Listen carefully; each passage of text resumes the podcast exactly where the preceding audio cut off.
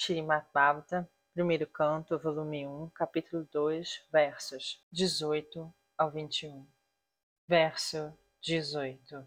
Assistindo regularmente às aulas sobre o Bhagavatam e prestando serviço ao devoto puro, tudo que é molesto ao coração é quase que completamente destruído, e o serviço amoroso à personalidade de Deus, a quem se louva com canções transcendentais, se estabelece como um fato irrevogável.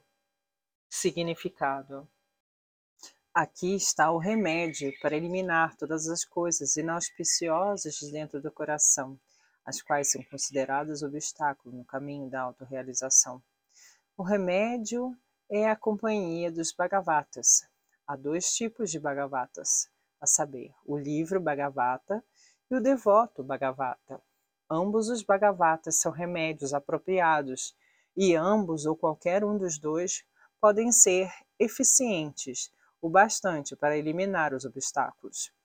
Um devoto Bhagavata é igual ao livro Bhagavata, porque o devoto Bhagavata leva sua vida de acordo com o livro Bhagavata.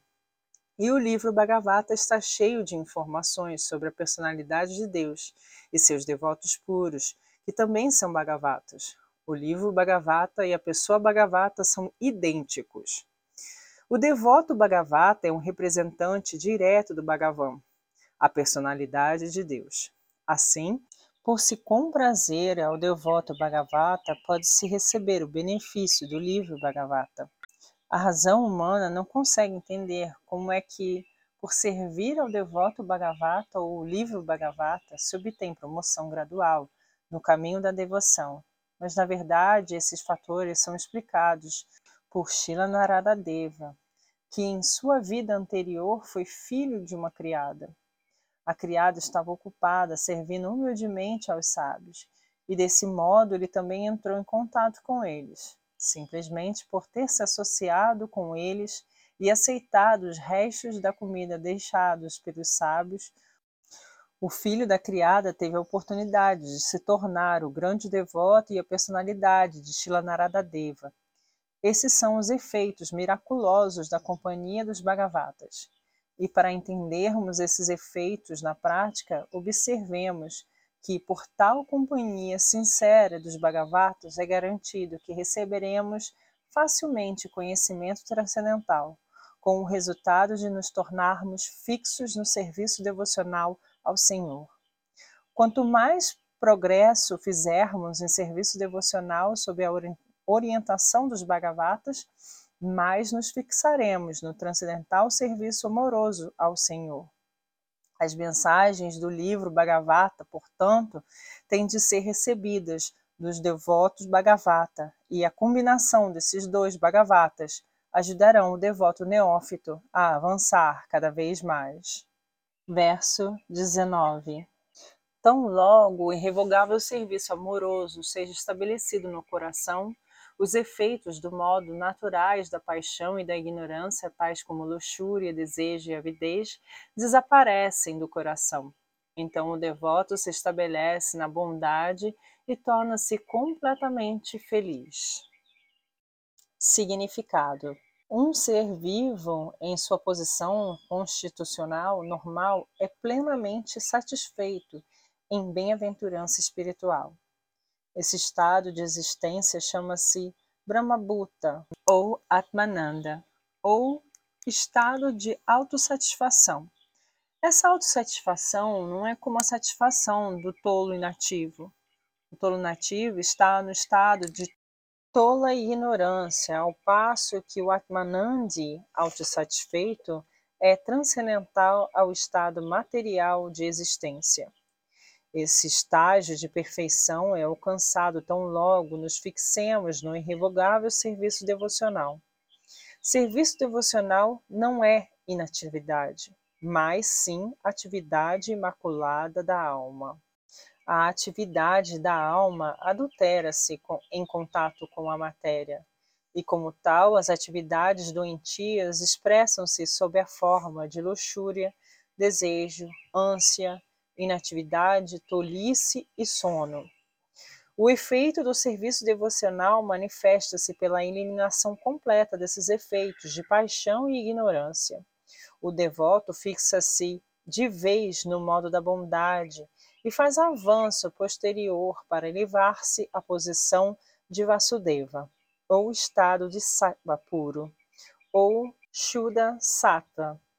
Somente nesse estado, Shuddha Sattva, é que se pode sempre ver Krishna diretamente, devido à afeição pura pelo Senhor. Um devoto está sempre no modo da bondade pura, em razão de que ele não faz mal a ninguém. Já não devoto, por mais educado que seja, ele é sempre hostil. Um devoto não é nem tolo nem apaixonado.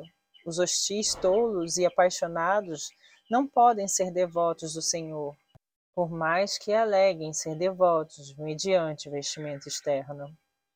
Um devoto sempre é qualificado com todas as boas qualidades de Deus.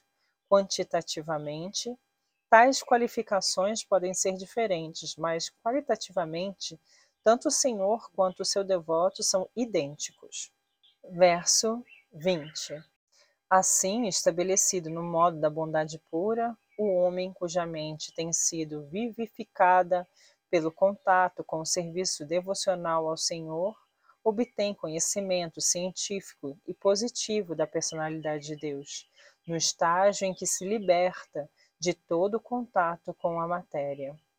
Significado: Na Bhagavad Gita é dito que, dentre muitos milhares de homens comuns, um homem afortunado esforça-se para alcançar a perfeição da vida.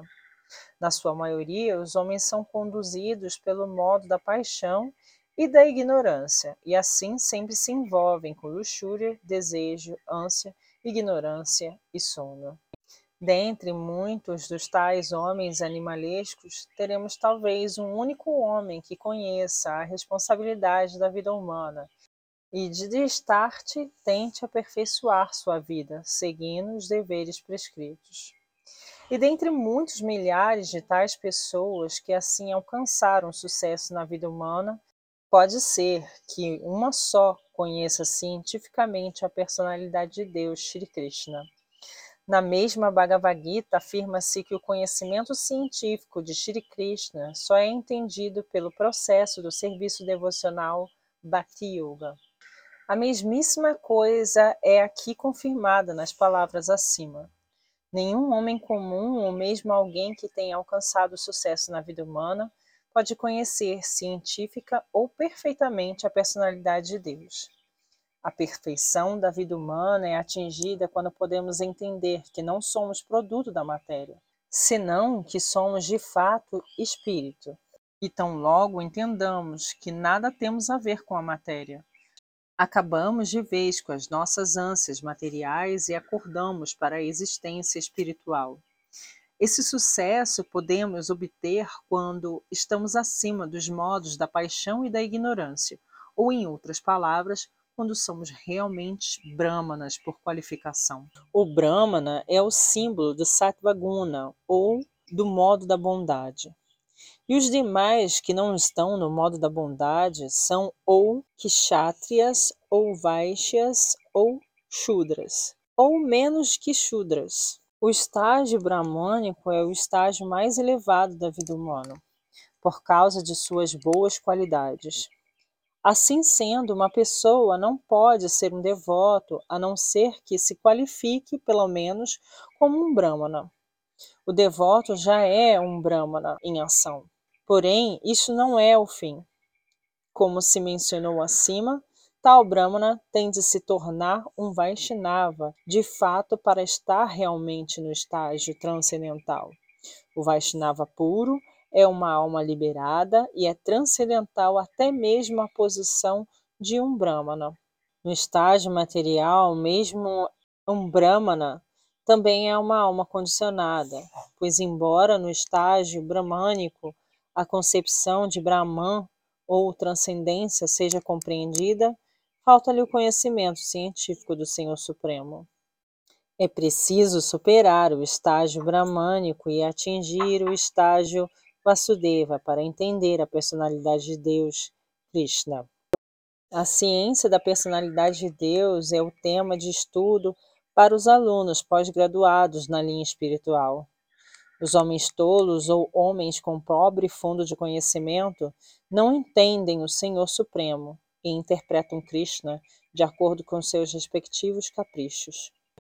O fato é, contudo, que não podemos entender a ciência da personalidade de Deus a menos que nos livremos da contaminação dos modos materiais, mesmo além do estágio de um Brahmana.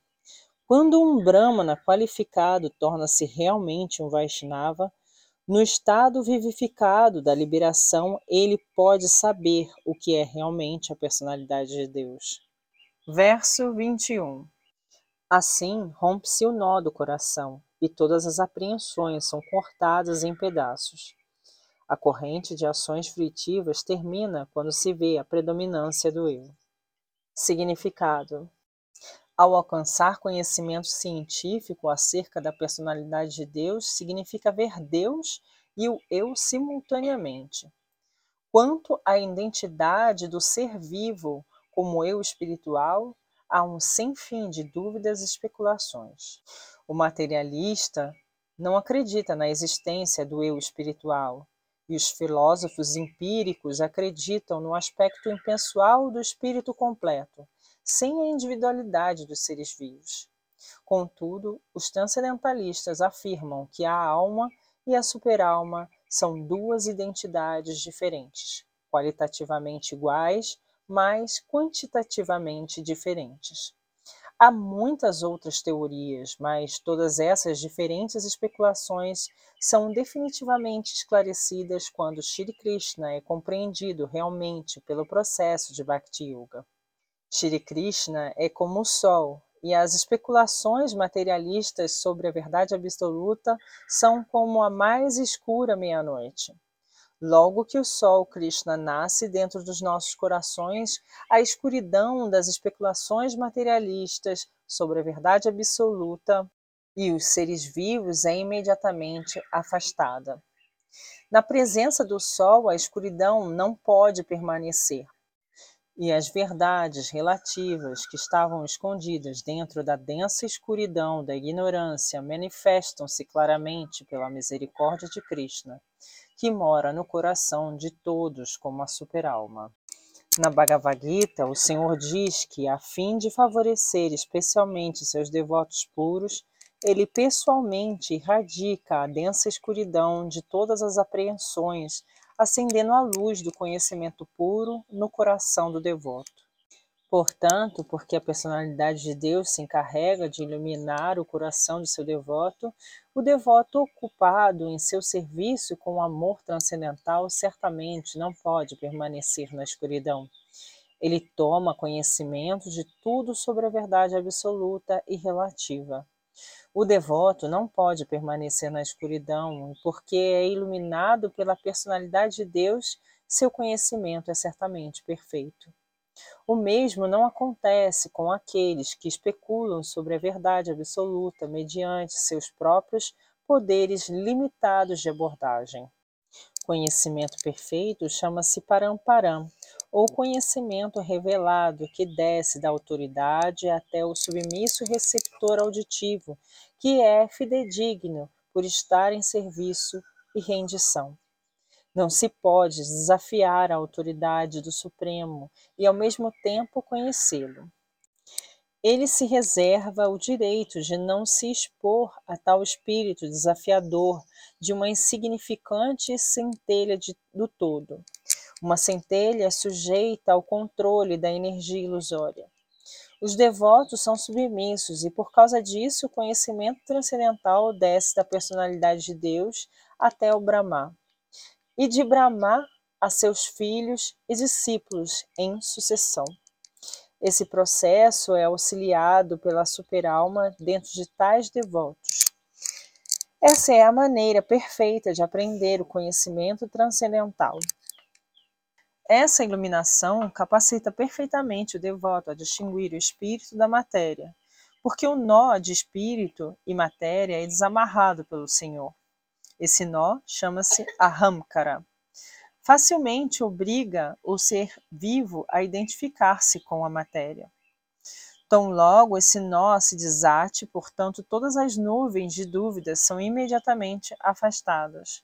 Uma pessoa vê seu mestre e se ocupa totalmente no transcendental serviço amoroso ao Senhor, acabando por completo com a corrente de ação frutiva.